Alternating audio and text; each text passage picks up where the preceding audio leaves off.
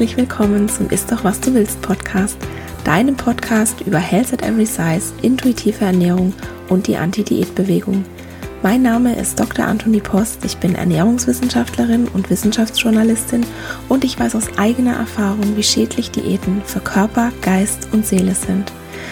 Falls auch du deine Diätmentalität, den Kontrollzwang und die Körperscham hinter dir lassen und ein glücklicheres, zufriedeneres und gesünderes Leben führen willst, dann bist du hier goldrichtig.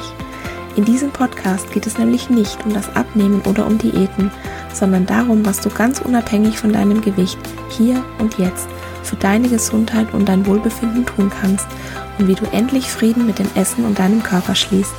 Ich finde es ganz wunderbar, dass du hier bist.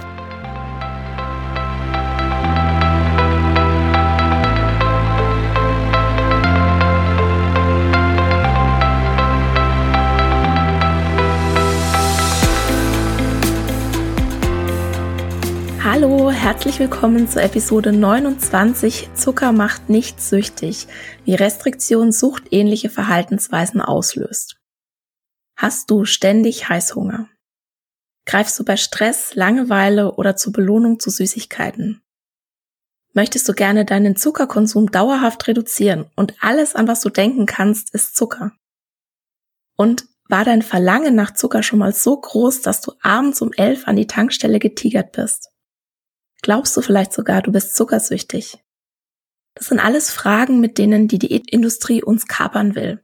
Und Diäten haben zum Jahreswechsel Hochkonjunktur und wir, wir, die chronisch Diäthaltenden und Menschen, die in einer Essstörung sind oder waren, die sind gerade auch wirklich am verletzlichsten, weil diese Fragen umgeben uns. Und das sind natürlich auch alles Fragen, die wirklich auf einen fruchtbaren Boden fallen, weil wir hören ständig, Zucker sei ungesund, wir hören vom Teufelskreis Zucker und diese Argumentation, die ist auch meist wirklich nachvollziehbar. Was passiert im Körper, wenn wir Zucker essen? Ein niedriger Blutzuckerspiegel, der löst beispielsweise Heißhunger aus. Und dann isst du isolierten Zucker und der gelangt mit einer Höchstgeschwindigkeit ins Blut. Das heißt, dein Blutzuckerspiegel steigt sprunghaft an und dadurch, dass das, dass der Zucker dann auch im Blut zirkuliert, gelangt er ins Gehirn, wo er das Belohnungssystem aktiviert und so die, diese angebliche Suchtwirkung verstärkt.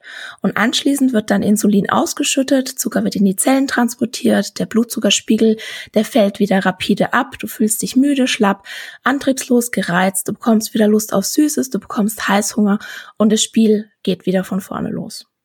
Und genau das konnte ich früher auch alles an mir selbst beobachten. Wenn ich ein Stückchen Schokolade gegessen habe, dann war das irgendwie nie genug und ich kam mir so maßlos vor mit Süßigkeiten und deshalb habe ich versucht, komplett auf Zucker zu verzichten. Und mir ist es irgendwie leichter gefallen, gar keine Süßigkeiten zu essen, weil, wie gesagt, in Maßen, das konnte ich nicht. Und ich war völlig überzeugt, zuckersüchtig zu sein. Und jetzt heißt ja die Episode Zucker macht nicht süchtig. Das heißt, du kennst ja jetzt schon meine Meinung und du weißt ja, worauf diese Episode dann letztendlich hinauslaufen wird.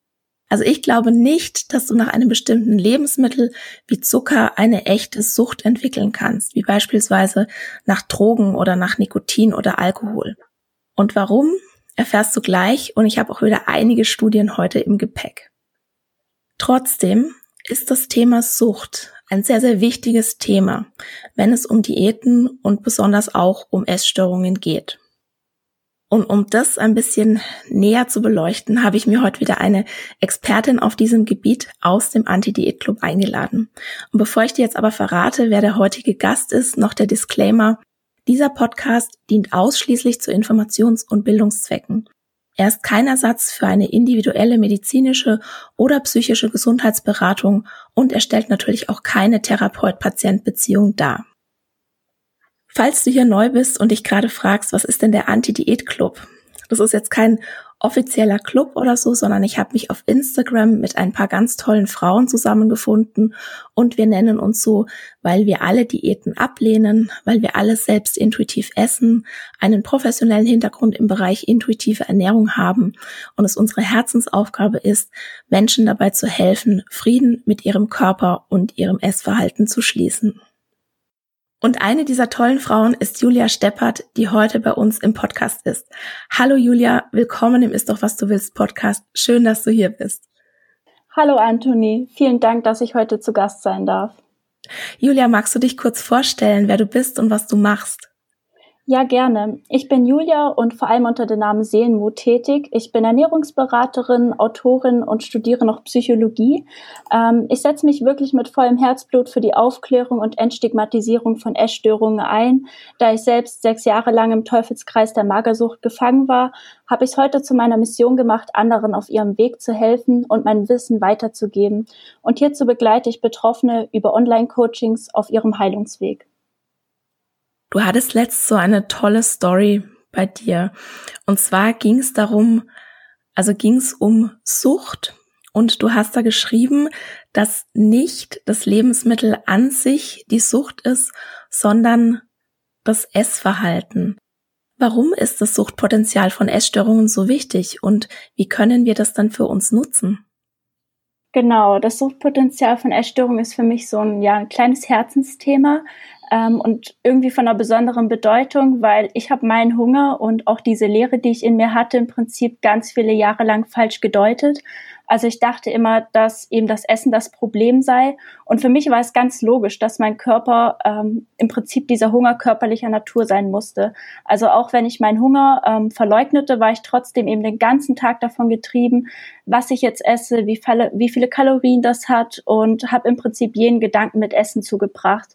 Und ich hatte diesen Gedankengang, dass wenn ich mein Essproblem im Prinzip in den Griff bekomme, dann, dann würde ich zufrieden sein. Doch im Prinzip egal, wie viel ich abgenommen habe oder auch ähm, wie dünn ich geworden bin, es blieb im Prinzip immer dieses Gefühl von ja von nicht gut genug. Und ich denke, dass gerade auch für viele Angehörige dieses ähm, Verhalten von außen so erscheint, als würde das Problem wirklich im Essen liegen. Und die Wurzel der Sucht, die liegt eben nicht im Essen. Und ähm, an diesem Punkt ist es vielleicht mal wichtig zu überlegen, okay, was macht denn eigentlich Sucht mit uns und ähm, was bringt Sucht mir? Und Sucht löst uns vor allen Dingen aus der Realität. Also sie bietet uns eine Fluchtmöglichkeit vor Konflikten, ähm, vor einem Schmerz oder auch ähm, als Abgrenzung. Und in der Essstörung ist man wirklich so darauf getrimmt, diesen eigenen Körper ja nicht zu akzeptieren und irgendwie auch ein Stück weit zu hassen, weil er scheinbar nach etwas schreit, von dem wir nicht wissen, wie wir es ihm geben können. Und wenn wir es nicht mehr in unserem Körper aushalten, dann bringt uns Sucht eigentlich in so einen Zustand der Bewusstlosigkeit. Und ähm, in der Magersucht denke ich, dass vielleicht manche Betroffene, die diesen Podcast ähm, hören, ähm, diesen Kick kennen, also den das Hungern gibt oder andere, die jetzt zum Beispiel unter Heißhungerattacken leiden und ähm, abends ganz viele Süßigkeiten oder ähm, auch fettiges Essen essen, die kennen in diesem Moment dieses Gefühl, dass es nur noch sie und das Essen gibt, also dass der Hintergrund quasi verblasst. Und dieses High führt eben gerade bei Essstörungen dazu, dass auch unser ähm, ja unser Dopamin, unser Belohnungssystem gestört wird und sozusagen die Ausschüttung von diesen Glückshormonen ähm, hoch nicht ganz so hoch ist. Also das Essen an sich macht zwar schon auch zufrieden, aber nicht so sehr wie dieses wie dieses Kickgefühl. Also das, was ähm, das Hungern oder eben auch diese Essattacken eingeben. Und ich denke, das ist so ein Punkt, warum eben auch ganz viele Therapien nicht greifen, weil ähm, der Schwerpunkt eben ganz oft auf das Essen gesetzt wird. Und ähm, man versucht diese Sucht darüber aufzulösen. Und ähm, es wird dann mehr so gesagt, ja, hör doch jetzt auf zu bingen oder bitte hör auf zu hungern und ähm, oder dich zu essen und danach zu erbrechen und das ist so ein Punkt, den ich oftmals eben auch so kritisiere in Filmen oder eben auch in Therapien, weil der Fokus eben immer auf diesem Essen liegt. Und da ist es ganz wichtig zu verstehen, dass Essstörungen eben ein Suchtverhalten sind und als Betroffener bin ich süchtig nach einem bestimmten Suchtverhalten oder jetzt in der Essstörung nach eben einem bestimmten Essverhalten, aber nicht ähm, nach dem Essen an sich. Und aus diesem Grund kann man eben eine Essstörung zum Beispiel auch nicht wie eine Alkohol- oder wie eine Drogensucht behandeln in Form von Essplänen oder sowas in diese Richtung, weil eine Sucht verhindert im Prinzip, dass wir mit unserem Körper und unseren Gefühlen, ähm, dass wir mit denen nicht mehr in Kontakt treten. Und somit hungern wir quasi eher auf so einer ja, emotionalen Ebene nach Anerkennung, nach Liebe oder nach Fürsorge. Und ähm, Gefühle sind ja auch oft so ein Thema, wovor ganz viele Angst haben, dass die den ganzen Tag da sind oder dass sie uns dann daran hindern, so leistungsfähig zu sein, unsere Arbeit nachzugehen. Und wenn wir das auf Dauer ablehnen, dann lehnen wir natürlich irgendwie auch ähm, unseren Körper ab, weil das ist natürlich der Ort, wo unsere Gefühle sozusagen zu Hause sind. Und deswegen ist dieses Suchtpotenzial so wichtig zu verstehen, weil es sonst nicht zu einer Heilung kommen kann, sondern mehr zu so einer Verlagerung von der Magersucht oder ähm, in die Bulimie. Also es ist dann mehr so eine vorübergehende Besserung. Und ähm, ich glaube, so ganz wichtige Reflexionsfragen, die man sich zum Beispiel stellen kann, wenn man sagt, ich stehe jetzt vielleicht genau an diesem Punkt und ich möchte das herausfinden, dann könnte man sich die Frage stellen, wovor schützt mich eigentlich diese Sucht oder ähm, wozu dient mir das Essen? Also ähm, wenn man jetzt zum Beispiel nach ähm, so einer Heißhungerattacke steht, dass man dann für sich reflektiert, okay, ähm, wie fühle ich mich jetzt in diesem Moment oder wie habe ich mich davor gefühlt, also vielleicht unter einem sehr großen Druck oder einer sehr großen Spannung, um dann für sich zu reflektieren, okay, ähm, in diesem Moment hat es mir zum Beispiel die Spannung genommen oder ähm, vielleicht auch den Schmerz genommen. Und ich denke, wenn man das erkennt, dass Essen eben so ein Ablenkungsmanöver ist oder auch eine Metapher und uns von etwas wegholt, das ja, das irgendwie wehtut und wir eigentlich lieber diesen Weg übers Essen gehen, dass wir frei sind von diesen Gefühlen, ähm, dann können wir beginnen, mit uns selbst in Kontakt zu treten und uns auf diesem Weg machen, okay, ähm, wo, wo verschützt mich die Sucht und was steht eigentlich wirklich dahinter, also wo liegt meine Wurzel sozusagen. Ich kann mich da total wiederfinden. Für mich waren irgendwie auch Diäten, das war so ein, so eine Art blinder Aktionismus. Ne, wenn ich irgendwas nicht, nicht fühlen wollte, da habe ich mich dann lieber abgelenkt und ich habe das natürlich früher gar nicht so gesehen und auch, na, ich habe auch gedacht, ja, mit meinen Gefühlen, da ist doch alles in Ordnung und na, ich muss die doch jetzt nicht mit Essen betäuben und ich muss die jetzt nicht ablehnen. Also ich, ne, so auf die Art, ja, das, ich habe doch gar kein Problem. Und das war schon irgendwie so, dass gar nicht das Essen an sich auch dann teilweise so diesen Kick gegeben hat, sondern diese Vorfreude auch mhm. aufs Essen oder oder diesen ne diesen diesen Plan so dieses ich muss ich muss mich jetzt noch beherrschen ich muss mich jetzt zusammenreißen ich muss jetzt stark sein und dann später ne darf ich genau ich glaube dass dass das auch so oder würdest du sagen, dass das auch so diese Sucht dann verstärkt, also dieses Hinfiebern zu dem High? Mm, also für mich persönlich aus eigener Erfahrung, ich war ja wirklich in der Magersucht, ähm, aber ich kenne das von ganz vielen Betroffenen, die zum Beispiel in der Bulimie waren. Für die war das wirklich so eine Tagesaufgabe. Also die haben das ganz genau geplant, okay, wann esse ich und ähm, um wie viel Uhr und was muss ich davor noch einkaufen. Also das war für die so ein richtiges, ja, irgendwie auch so ein, so ein Spannungsabbau und dann natürlich auch ein Gefühl von von Freude, weil sie im Prinzip nach diesem Anfall diese ganze Spannung und diesen Stress ähm, ja losgeworden sind. Also ähm, von dem her kann ich das auf jeden Fall nachvollziehen, ja. Und in der Magersucht kommt das High dann eher also durch die Restriktion oder kannst du da vielleicht noch was sagen? Ja, gerne. Also in der Magersucht ist es so, ähm, ich glaube, das kennen einfach ganz viele, die schon mal Diät gehalten haben, sei es jetzt vielleicht auch nur für eine Woche, dass man am Anfang so ein bisschen euphorisch wird, ähm, weil der Körper eben gewisse Hormone ähm, ausschüttet in diesem Zustand. Und bei Magersüchtigen, die sind dann wirklich die fiebern diesem High entgegen. Das ist aber auch nur noch so ein ganz kurzer Moment. Also es ist nicht wie in der Diät, wo das vielleicht dann ein paar Tage auch mal länger anhält und man fühlt sich so ein bisschen befreiter von den Kilos, die man weniger hat auf der Hüfte, sondern es dreht sich dann eigentlich nur noch um diese Zahl auf der Waage. Also man steht quasi am Morgen auf der Waage, sieht, okay, hey, cool, ich habe schon wieder abgenommen und ähm, auch dieses Gefühl, okay, ich habe eine Leistung erbracht und wenn es auch nur in Form von Abnehmen ist, ähm, das löst eben so ein so ein, so ein Freudegefühl aus, dieses, ja, diesen kleinen Kick, sage ich mal.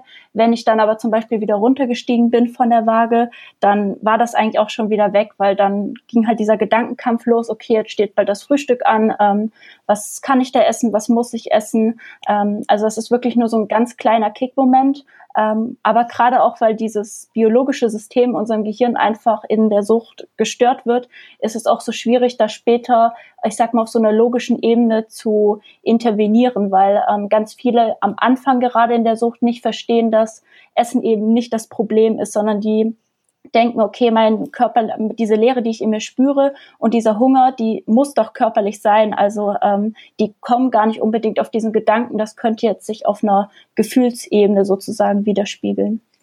Ja, genau, das, wenn du beispielsweise ein schlechtes oder ein geringes Selbstwertgefühl hast und dann diese Bestätigung im Außen suchst, ne, sei es jetzt irgendwie als Komplimente von anderen Menschen oder sei es auch eben von dieser Zahl auf der Waage, dann dann ist es immer an eine Bedingung geknüpft.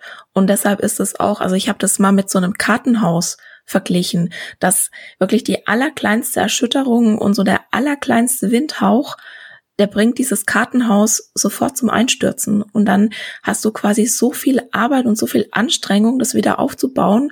Und dann kommt die nächste kleine Erschütterung. Mhm, das ist ein guter Vergleich, ja. Genau, also so stelle ich mir das irgendwie immer vor. Und ich finde es total interessant, also auch wirklich diesen Ansatz zu sagen, das Verhalten ist die Sucht und das Essen an sich ist nicht das Problem, weil es bringt einfach nichts, wenn du sagst, na, jetzt hör doch mal auf zu bingen oder jetzt isst doch mal was. Ja. Also das, das packt ja das Problem gar nicht an der Wurzel. Genau, also ich denke, ähm, das ist so ein Punkt, den eben ganz viele einfach auch ähm, als Angehöriger, die denken halt, okay, das liegt doch einfach nur im Essen, wenn die Person isst, dann, dann wird es ihr wieder gut gehen. Und ähm, das leider wird halt die Essstörung ganz oft noch mehr wie so eine, ja, wie eine Alkoholsucht einfach behandelt, dass man denkt, okay, das Essen ist im Prinzip diese ähm, Stoff, von dem, von dem sie wegkommen müssen.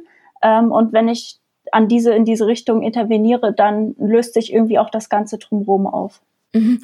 Was ich ja finde, was schon so der, der größte Unterschied zwischen einer Alkohol- oder einer Nikotin- oder einer Drogensucht ist, Essen brauchen wir ja zum Überleben. Du brauchst aber jetzt kein Nikotin zu, zum Überleben. Also es wäre ja evolutionär völlig schwachsinnig, dass wir sozusagen nach irgendwas süchtig sind, was wir zum Überleben brauchen. Mhm.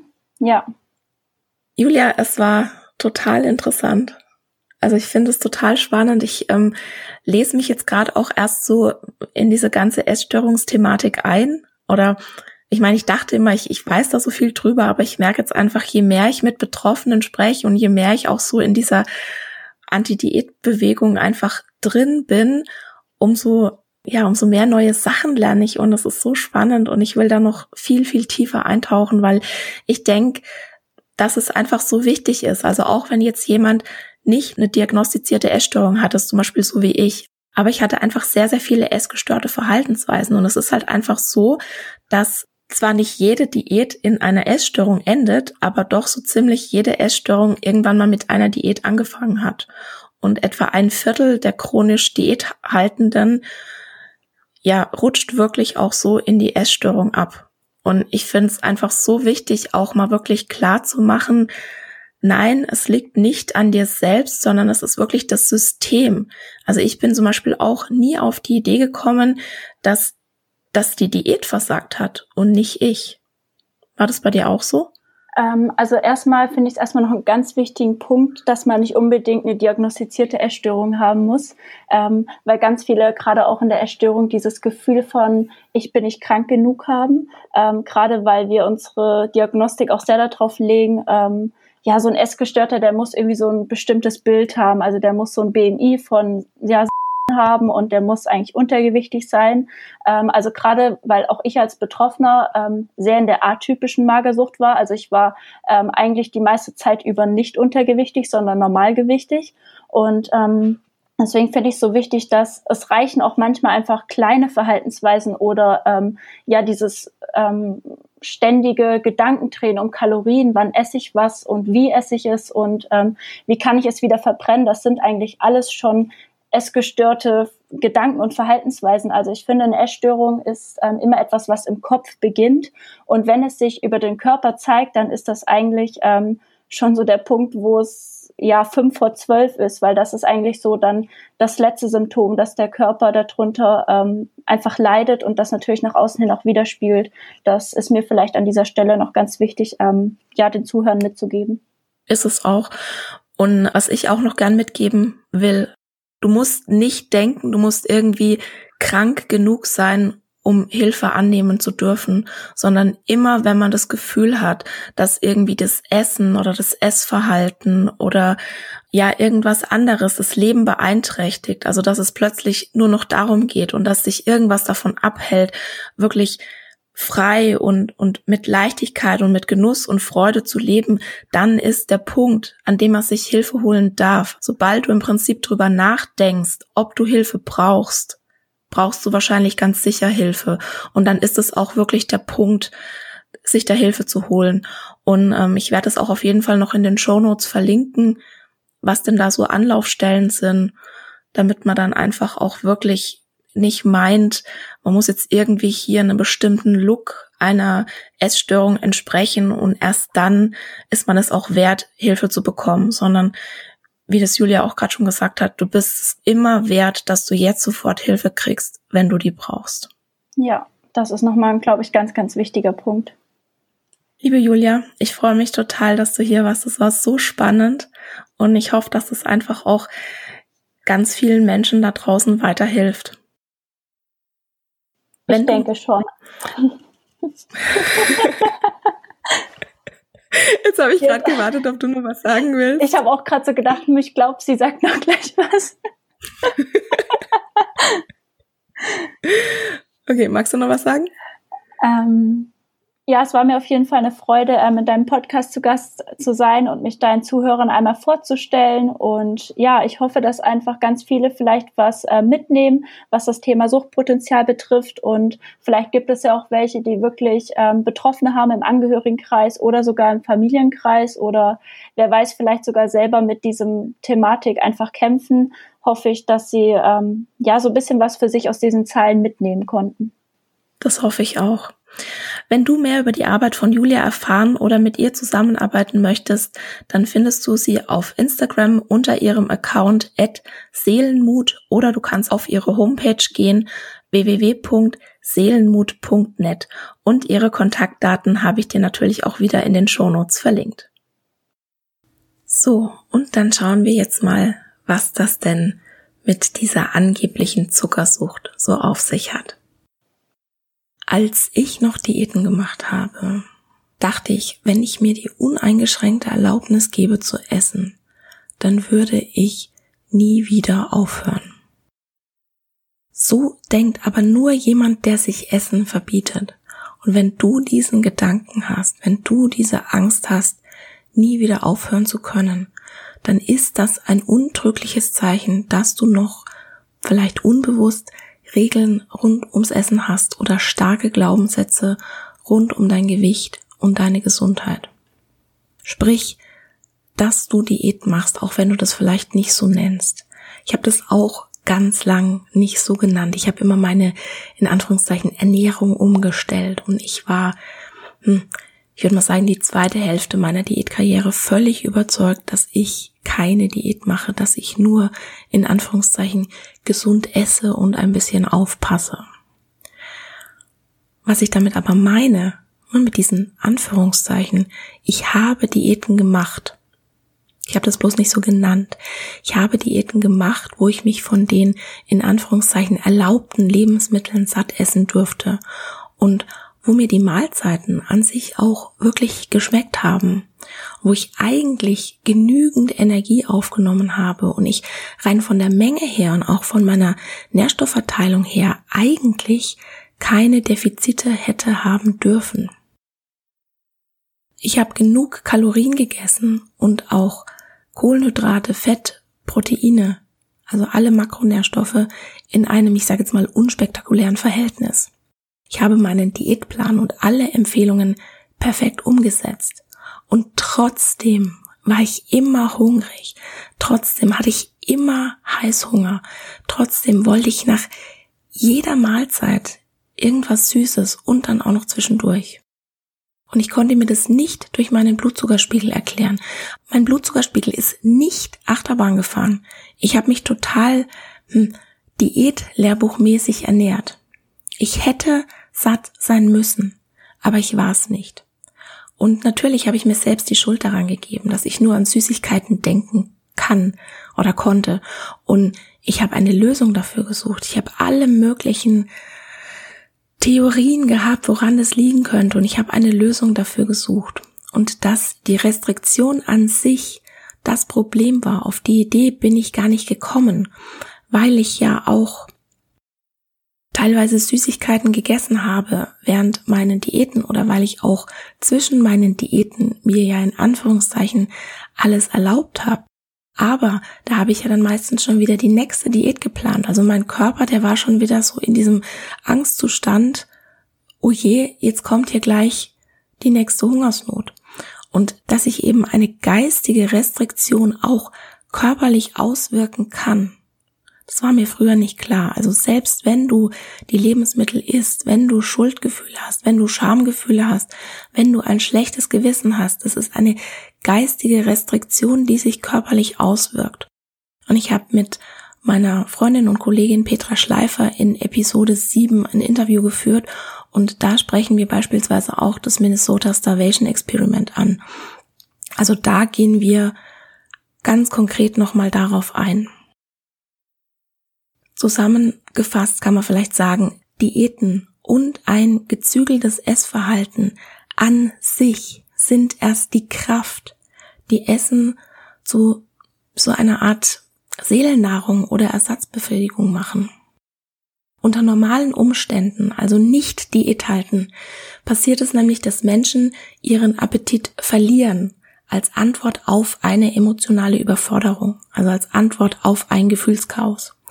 Und für Menschen, die nicht chronisch auf Diät sind, ist ein mangelndes Interesse an Essen ein ganz, ganz übliches Symptom von Trauer, von Angst, von Depression oder allgemein von negativen Gefühlen.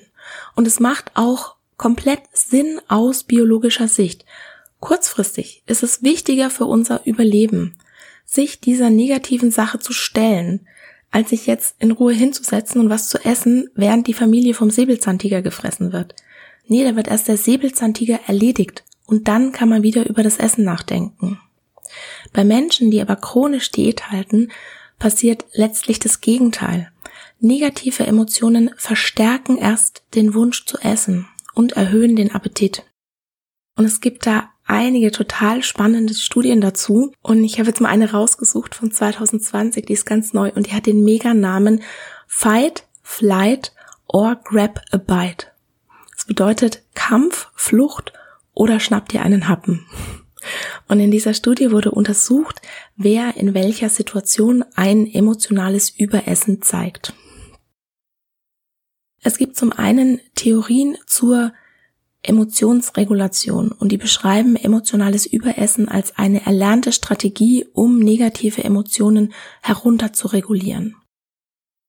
Und im Gegensatz dazu führen kognitive Theorien ein emotionales Überessen auf bewusst oder unterbewusst wahrgenommene Restriktion bei Personen zurück, die chronisch auf Diät sind.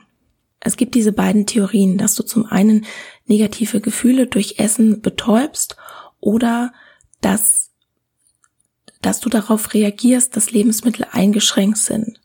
Also dass du auf einer, auf eine Restriktion mit einem Binge-Eating-Verhalten reagierst. Und nach diesem Verzehr von den in Anführungszeichen verbotenen Lebensmitteln essen nämlich dann die Personen mehr, die ihre Nahrungsaufnahme sonst einschränken.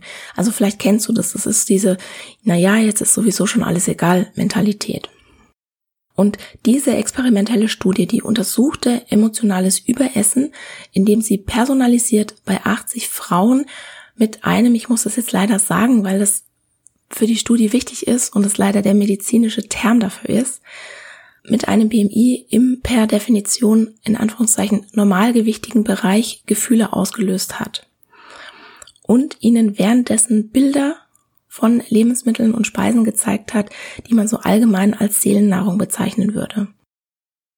Und die Wissenschaftler haben zum Beispiel erfragt, wie sich das Verlangen zum Essen verändert hat. Die haben die Gesichtsmimik der Frauen ausgewertet und die haben beispielsweise auch EEGs gemacht, um die Hirnströme zu messen. Und in dieser Studie haben die Wissenschaftler herausgefunden, dass die in Anführungszeichen normative Reaktion auf negative Gefühle eine Unterdrückung des Appetits ist. Also dass es sozusagen normal ist, wenn du negative Gefühle hast, dass du das Interesse am Essen verlierst. Und nur bei Menschen, die sich selbst als starke emotionale Esser beschrieben haben, war dieser Effekt entgegengesetzt. Und interessanterweise war das so, dass die, die sich selbst als starke emotionale Esser beschrieben haben, auch gleichzeitig gezügelte Esser waren. Und bei denen war das dann auch tatsächlich sichtbar, weil die im EEG mehr auf die Bilder von den Lebensmitteln angesprungen sind. Also die Speisen hatten sozusagen einen größeren Effekt. Also die Bilder von den Speisen anzusehen unter negativen Emotionen hatte bei den gezügelten Essern, die sich als starke emotionale Esser beschrieben haben, einen größeren Effekt. Und die Autoren haben dann geschlussfolgert, dass emotionales Essen relativer Natur ist. Das bedeutet, du reagierst nur mit emotionalem Überessen auf negative Gefühle, wenn du gleichzeitig bei neutraler Gefühlslage dein natürliches Essverhalten unterdrückst. Sprich, du neigst zum emotionalen Überessen, wenn du im Normalfall, wenn du keine negativen Gefühle hast, gezügelt isst. Und das fand ich mega spannend. Also ich fand es wirklich total spannend, dass die ja diesen Zusammenhang so beschrieben haben. Und ich habe dann noch eine Meta-Analyse von 2018 gefunden, die ist aber leider nicht frei zugänglich. Also ich versuche mir die noch zu besorgen. Und ich zitiere jetzt mal aus dem Abstract. Immer mit der Einschränkung, dass ich die Methodien, ich zitiere jetzt mal aus dem Abstract. Ich muss aber dazu sagen, immer mit der Einschränkung, dass ich die Methoden nicht kenne, die verwendet wurden. Und was du dir eben auch im Hinterkopf behalten musst, der Abstract, also die Zusammenfassung einer Studie, das ist sozusagen auch die Werbung für die Studie, weil in den ganzen ähm, Wissenschaftsportalen, da liest du erstmal nur die Zusammenfassung und wenn die interessant ist, dann öffnest du die Studie oder kaufst sie gegebenenfalls. Und ich habe das schon oft erlebt, dass ich mir nach dem Abstract gedacht habe, wow, krass, das sind ja tolle Ergebnisse oder interessante Ergebnisse und dann habe ich in die Studie reingelesen und dann war das mehr Lärm um nichts. Die Fachzeitschrift, in der das erschienen ist, hat aber einen ziemlich hohen Impact-Faktor und der ist ein Maß für die Qualität eines Journals. Und je höher die Qualität eines Journals ist, desto weniger wahrscheinlich ist es, dass die Ergebnisse im Abstract aufgebauscht sind. Aber es steht auch nicht immer alles im Abstract. So, das war jetzt ein kleiner Exkurs, weil es einfach wichtig ist. Ich kenne nur den Abstract. Und ich zitiere jetzt auch nur aus dem Abstract. Diese Studie war eine Meta-Analyse, da wird sozusagen der momentane Stand der Wissenschaft zusammengefasst und mit statistischen Methoden ausgewertet. Und in dem Fall waren es 56 Studien mit insgesamt über 3600 Teilnehmern. Und in diesem Abstract steht jetzt Folgendes. Gezügelte Esser aßen vermehrt als Reaktion auf negative Gefühle.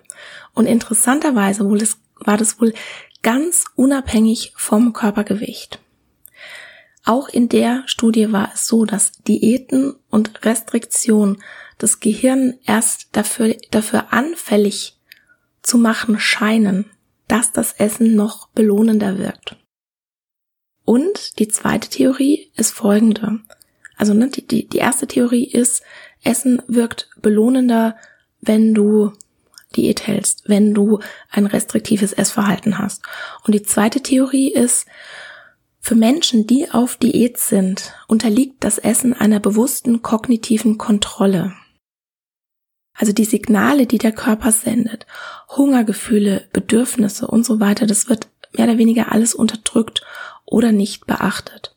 Und wenn du jetzt negative Gefühle hast oder Herausforderungen, Probleme, die eine emotionale Überforderung auslösen, dann erschöpfen bzw. stören sie diese bewusste kognitive Kontrolle.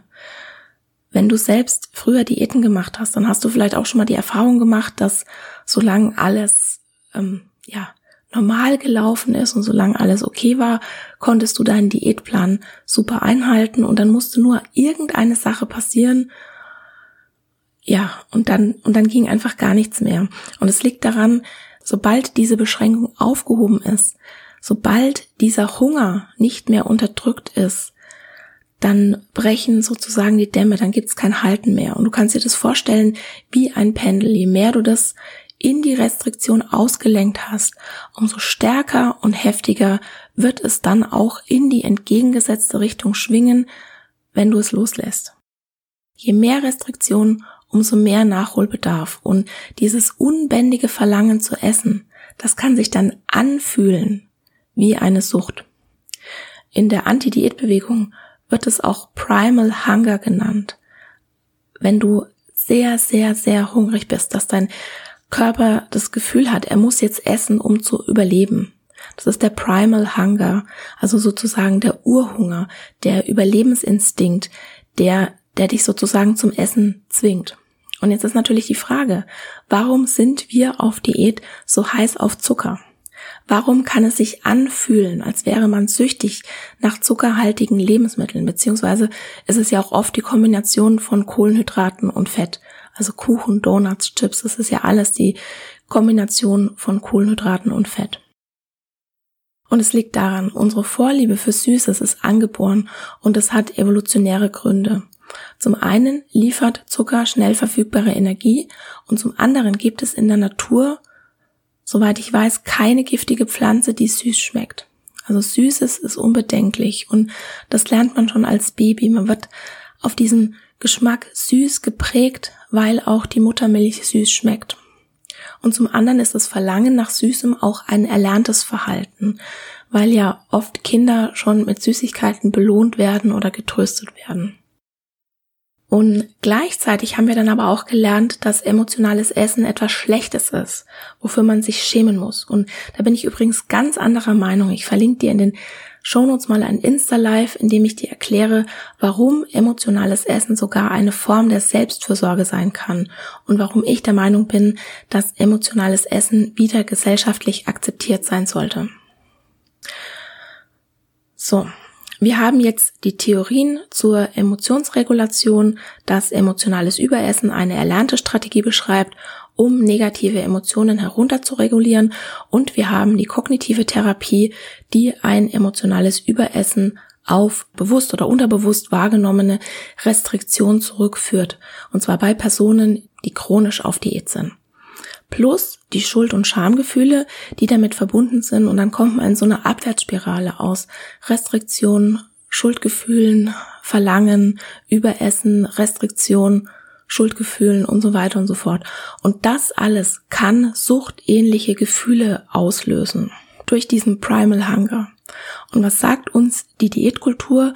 Diese in Anführungszeichen Zuckersucht kannst du nur überwinden, wenn du Zucker vermeidest wenn du dir Zucker verbietest, wenn du deine Bedürfnisse unterdrückst und dein Essverhalten kontrollierst. Und dann sind wir wieder beim emotionalen Überessen aufgrund von Restriktionen und die Abwärtsspirale wird verstärkt. Jetzt hast du dir das alles angehört und ich hoffe auch, dass das Sinn für dich ergeben hat, aber vielleicht kommt jetzt dein Einwand. Es gibt doch Studien mit Ratten, die Zucker, sogar Kokain vorziehen, ist das nicht der Beweis, dass Zucker süchtig macht. Die werden doch high vom Zucker und die, die nehmen sogar Schmerzen und Stromstöße dafür in Kauf, um an den Zucker ranzukommen. Ja, diese Studien gibt es, was man dazu aber sagen muss, in diesen, in Anführungszeichen, Zuckersucht-Modellversuch werden die Ratten täglich für 12 bis 18 Stunden nicht gefüttert. Also denen wird den größten Teil des Tages das Futter entzogen. Und danach wird ihnen Zugang zu Zuckerlösungen gewährt, plus Wasser, plus Rattenfutter. Und diese Versuche, die sind oft mehrere Wochen lang. Und Studien mit Ratten, die vorher eine Nahrungskarenz erlebt haben, die sind noch lange kein Beweis, dass Zucker ein Suchtmittel ist. Wenn nämlich genau dieselben Studien mit Ratten durchgeführt werden, die vorher nicht gehungert haben, dann zeigen sie dieses in Anführungszeichen Suchtverhalten nämlich nicht. Oder in anderen Studien wurden Ratten Ratten wurden übrigens ausgewählt, weil sie wie Menschen auch eine Vorliebe für Süßes haben. In diesen anderen Studien wurden Ratten 36 Stunden lang Nahrung entzogen und im Anschluss durften die sich dann die Rattenbäuchlein vollschlagen. Und wenn ihnen dann wieder der Zucker entzogen wurde, dann zeigten die Ratten ein, ja, so eine Art ängstliches Verhalten. Und das verglichen die Forscher dann mit der Angst vor einem Drogenentzug. hm, ne, Ängstlichkeit mit Entzugssymptomen zu vergleichen. Ja, die Ratten könnten auch einfach Angst gehabt haben zu verhungern. Also die waren sicher ängstlich, aber ob man dann sagen kann, das war die Angst vor einem Drogenentzug oder das war einfach wirklich nur diese ganz profane Angst zu verhungern. Das können die Forscher nicht sagen, weil die können die Ratten nicht fragen. Und interessanterweise war es ja auch hier in der Studie so, dass das Binge-Eating und diese Ängstlichkeit nicht auftraten, wenn die Ratten jederzeit Zugang zu Zucker hatten.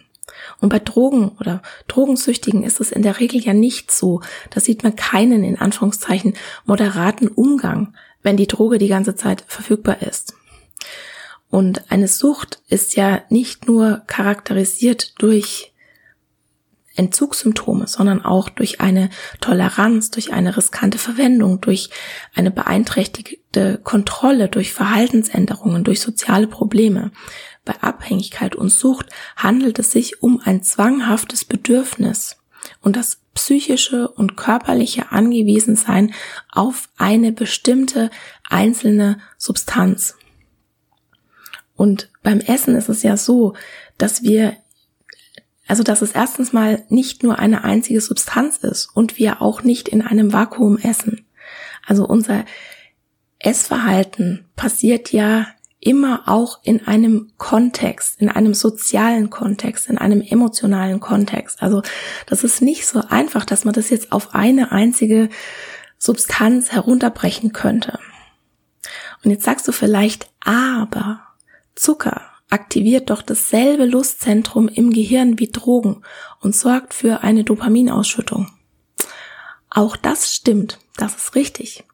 Diese Lustzentren, die werden aber auch aktiviert, wenn wir uns Welpen anschauen oder Kätzchen streicheln oder Babys im Arm halten, wenn wir Sport machen, also für jemanden, der Sport mag, wenn wir schöne Musik hören, wenn wir in schöner Gesellschaft sind. Und die werden auch beispielsweise aktiviert beim Sex. Letztendlich bei allem, was uns das Leben schöner macht und vor allem auch bei allem, was uns unser Überleben sichert. Essen soll belohnend sein. So funktioniert unser Gehirn. Genau wie Sex ist es evolutionär vorteilhaft, Essen als etwas Belohnendes und Genussvolles zu empfinden. Das sichert unser Überleben. Und in den Studien zur, in Anführungszeichen, Esssucht bei Menschen, da wird es eher nicht berücksichtigt, wie die generelle Einstellung zum Essen ist ob Lebensmittel in, in Anführungszeichen gut und schlecht unterteilt werden, ob die Menschen auf Diät sind oder ob sie eine Geschichte mit Essstörungen haben. Wenn wir unser Essen einschränken, dann sehen wir in Humanstudien dasselbe wie in Nagerstudien. Das Essen wirkt noch belohnender, wenn man dann endlich diese in Anführungszeichen verbotenen Lebensmittel isst. Und was für mich jetzt auch einfach gegen eine Sucht spricht, ist, dass Essen im Gegensatz zu Alkohol oder Drogen für unser Überleben notwendig ist. Und es macht physisch gesehen überhaupt keinen Sinn, nach etwas süchtig sein zu können, das jede Zelle unseres Körpers zum Überleben braucht. Und ja, jede Zelle unseres Körpers braucht Zucker, also Glucose, zum Überleben. Und selbst wenn wir jetzt keine Kohlenhydrate essen, dann brauchen die Zellen trotzdem Zucker zum Überleben. Dann stellt nämlich der Körper Zucker her. Und wenn du Pech hast, eben aus Muskeleiweiß. Und ja, der Körper kann auch mit Ketonen eine Weile überleben, aber das ist sozusagen das Notprogramm, das uns das Überleben sichert, bis die Zellen wieder Glucose haben können. Und was für mich auch einfach gegen eine Sucht spricht, sind die vielen Erfahrungsberichte, und ich kann das auch aus meiner eigenen Erfahrung sagen, dass sobald die Restriktion weg ist, ist auch in Anführungszeichen die Zuckersucht weg meistens nach einer Nachholphase. Also wenn überhaupt, dann unterstützen die Ratten und die Humanstudien zur in Anführungszeichen Zuckersucht eigentlich nur die Idee, dass Einschränkung zu Binging führt. Und falls du jetzt immer noch Zweifel hast und dir denkst, aber Zucker ist doch ungesund, ne, in Anführungszeichen ungesund. Das schadet doch meinem Mikrobiom und so weiter. Ich gehe ja meistens sehr wenig auf Ernährung ein, also sowohl hier im Podcast ganz konkret als jetzt beispielsweise auch auf Social Media. Und das hat auch einen ganz, ganz, ja, ganz, ganz einfachen Grund, weil ich ganz viele FollowerInnen und HörerInnen dabei habe, die wirklich noch tief in der Diätmentalität stecken, die vielleicht sogar noch Diät machen und eventuell gerade das erste Mal so diese leichte Ahnung eines Gedankens haben, dass es möglicherweise auch eine Welt ohne Diät und ohne Essenszwänge und ohne Körperscham geben könnte. Und wenn ich jetzt zu so jemandem sagen würde, Zucker ist ungesund, dann dann verstärkt es all diese Glaubenssätze der Diätmentalität und dann hindert es die Person daran, aus der Diätmentalität rauszukommen. Weil es ist wirklich schwierig. Es ist, ich würde sagen, sogar unmöglich, eine wirklich gesunde Ernährung anzustreben, wenn man keine gesunde Beziehung zum Essen hat. Und daher ist auch erst das zehnte und das letzte Prinzip der intuitiven Ernährung die Gesundheit mit sanfter Ernährung erhalten. Das hat den Grund, weil du dich erst allen anderen Prinzipien widmen musst und erst wenn du dann so weit bist, dass du wirklich deine Diätmentalität abgelegt hast, dass du deinen Hunger und deine Sättigung spürst und ja wirklich alle anderen neuen Prinzipien verinnerlicht hast, dann kannst du die gesunde Ernährung angehen und nicht vorher. Also das mal vorausgeschickt. Und jetzt sage ich noch mal was zum Zucker. Ich glaube nicht, dass es dir besonders gut tun wird, wenn du über einen langen Zeitraum kiloweise Zucker isst. Das ist sicher nicht gesund. Als intuitiver Esser wirst du das aber nicht machen, weil dein Körper dir ganz klar die Rückmeldung geben wird, dass er das nicht will. Also als echter, als wirklicher intuitiver Esser. An der Stelle kann ich vielleicht dir auch nochmal den Blogpost empfehlen, wie du bei der intuitiven Ernährung versagst. Darin steht, was einen wirklichen intuitiven Esser ausmacht. Also wenn du das Gefühl hast, die intuitive Ernährung, das funktioniert einfach nicht für mich, dann kann es gut sein, dass du eines der Dinge tust, die ich da in diesem Blogpost beschrieben habe. Wenn du nämlich wirklich Frieden mit dem Essen geschlossen hast und wenn du dir wirklich den Zucker erlaubst, dann hast du sicher eine Nachholphase. Auf jeden Fall. Ich habe in meinen Schlaraffenland-Flitterwochen nach den Diäten viele Süßigkeiten gegessen. Und dann irgendwann haben die einfach den Reiz verloren und aus ernährungswissenschaftlicher Sicht gesehen umfasst eine wirklich gesundheitsfördernde Art des Essens sowohl nährstoffdichte als auch energiedichte Lebensmittel. Also die energiedichten Lebensmittel, das sind die, die du während der Diät dir verboten hast, weil sie eben viel Fett und viel Zucker oder beides haben. Und die Menschen mit dem besten Health Outcome, also den, den, besten Gesundheitsergebnissen, die essen eine Vielzahl ganz verschiedener Lebensmittel, teilweise naturbelassen und wenig verarbeitet und teilweise stark verarbeitet. Und ja, sie essen auch zugesetzte Zucker, sie essen raffinierte Getreide und sie essen Fastfood. Die Menschen, die statistisch gesehen am gesündesten sind, die leben nicht wie Asketen, sondern die haben verdammt viel Spaß an ihrem Essen und die essen mit Freude und Genuss. Und ich habe eine Studie noch gefunden, auf die ich noch ganz kurz eingehen will, und zwar in JAMA, das ist auch ein sehr hochkarätiges Fachjournal, die den Zuckerkonsum mit dem Risiko an einem Herz-Kreislauf-Leiden zu erkranken oder daran zu sterben verglichen haben. Und im Abstract stand jetzt, das Risiko an einem Herz-Kreislauf-Leiden zu erkranken, stieg exponentiell mit zunehmendem Prozentsatz an verzehrten Kalorien in Form von Zucker. Das hört sich jetzt erstmal richtig bedrohlich an, oder? Jetzt musst du aber wissen, dass bei einem exponentiellen Wachstum erstmal gar nicht viel passiert. Das heißt, die Kurve bleibt flach, bleibt flach, bleibt flach, dann steigt sie ein bisschen und plötzlich irgendwann gibt's dann so einen richtigen Knick in der Kurve und dann steigt die ganz steil an. Und bei dieser Studie war es jetzt so, in dem Bereich, in dem der Zuckerkonsum von über 75 Prozent der über 11.000 Teilnehmer lag, war die Sterblichkeit nicht wirklich erhöht.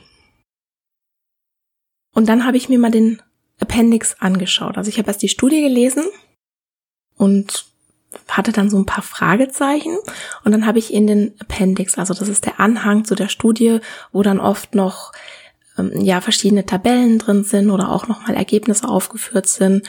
Und dann war plötzlich alles gar nicht mehr so eindeutig, weil im Appendix, also das stand auch in der Studie, und im Appendix hast du dann gesehen, dass in die Analyse der Wissenschaftler drei Datensätze von drei verschiedenen, Studien eingeflossen sind.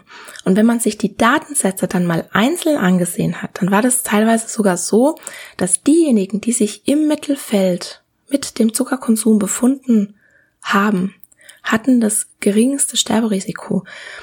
Also da war die Verteilung sozusagen anders. Und die zweite Sache ist die, bei einer solchen Art von Studie ist die Gruppeneinteilung nicht zufällig und daher kann es sein, dass sich die Gruppen in verschiedenen Faktoren unterscheiden. Also die Gruppen wurden ja nach der Höhe des Zuckerkonsums eingeteilt. Das war wieder eine epidemiologische Studie, also eine Beobachtungsstudie, wo dann im Nachhinein Datensätze ausgewertet wurden und dann wird da versucht, irgendwelche Zusammenhänge zu finden. Also die Gruppen wurden nach der Höhe des Zuckerkonsums eingeteilt und dann wurde geguckt, wann die Teilnehmer sterben. Und jetzt kann es beispielsweise sein, dass jemand, der wenig Zucker isst, sich gleichzeitig sehr viel bewegt und jemand, der viel Zucker isst, sich vielleicht auch sehr viel bewegt, aber gleichzeitig jünger ist.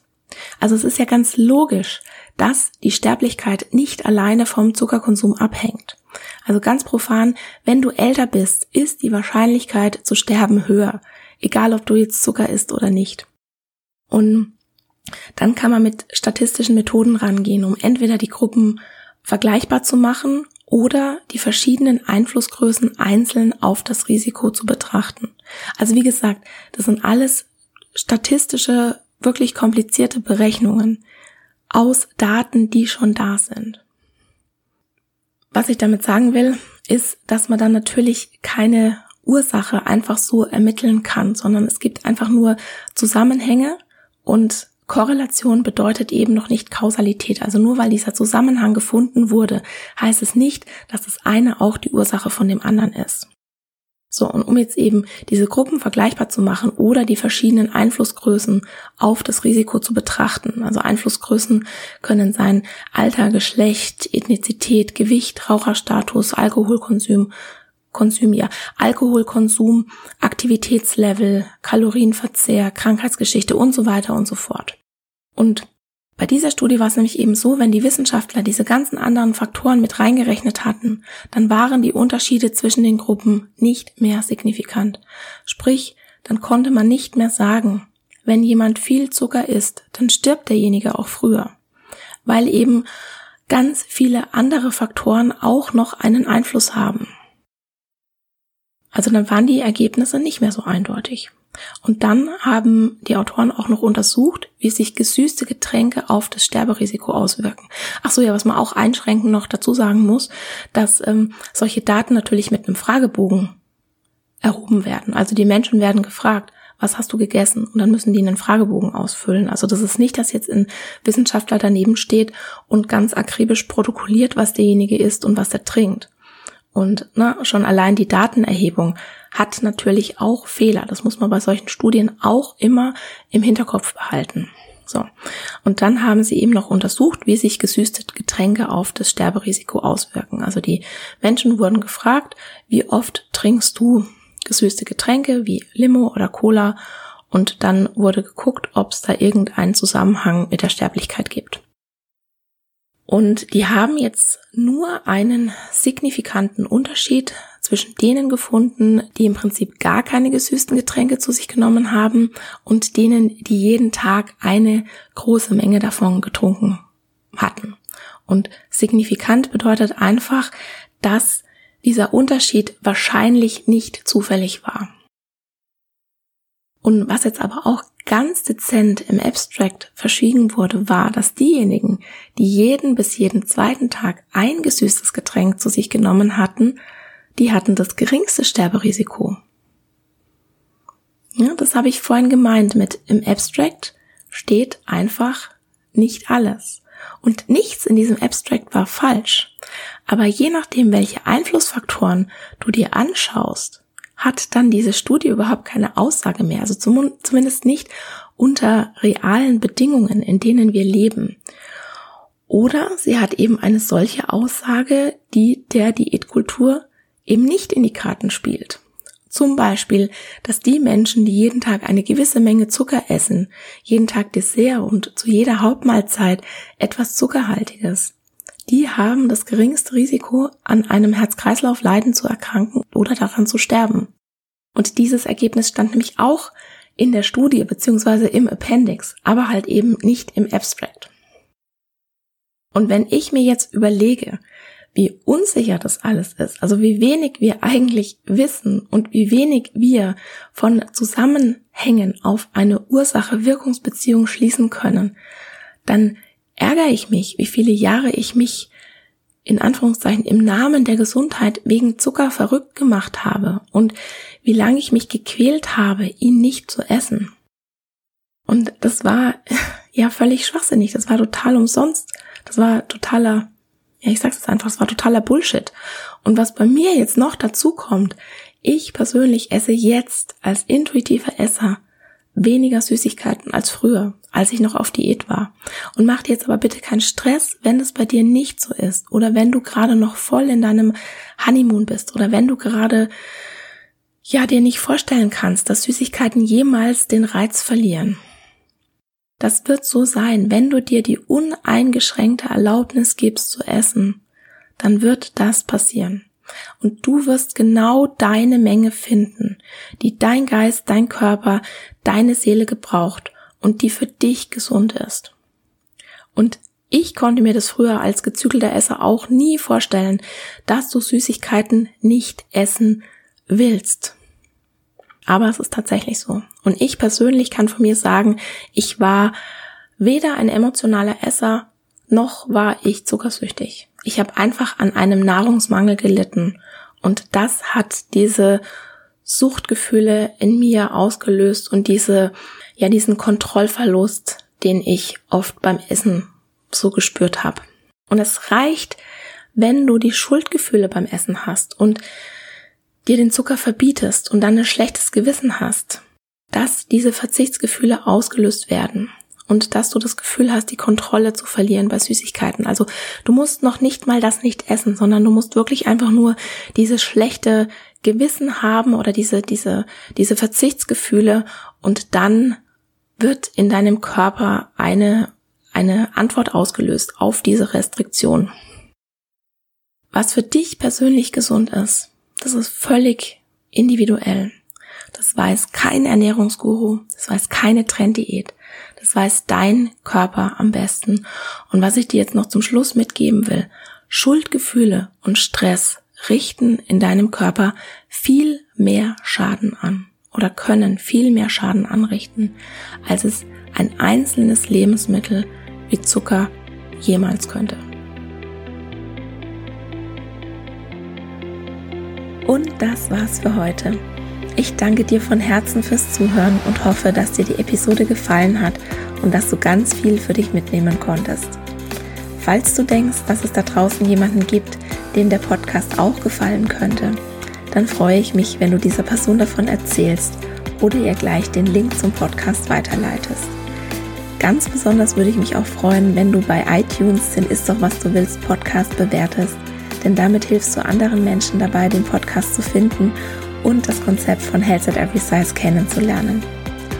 Ich freue mich immer von dir zu hören und gerne kannst du bei Instagram at Dr. Anthony Post dein Feedback zur heutigen Folge geben oder auch deine Fragen loswerden, falls noch etwas offen geblieben ist. Es ist nicht immer einfach, gegen den Strom zu schwimmen und mit Health at Every Size die Glaubenssätze der Gesellschaft herauszufordern. Und daher möchte ich dir gerne 4x10 Antworten gegen Fettphobie und Bodyshaming an die Hand geben – sodass du in verschiedenen Situationen wie in der Familie, auf der Arbeit, beim Arzt oder beim Essen nie wieder sprachlos bist, wenn jemand deinen Körper oder deine Essensauswahl beschämt. Du kannst dir die Antworten kostenlos runterladen auf meiner Homepage www.antonipost.de und ich habe dir den direkten Link zum Freebie auch in die Shownotes gepackt. Der erste Schritt in dein neues Leben ist, die Diätmentalität in Frage zu stellen und zu begreifen, dass dir Diäten niemals das geben werden, wonach du dich eigentlich sehnst. In diesem Sinne, isst doch was du willst und alles Liebe, deine Antonie.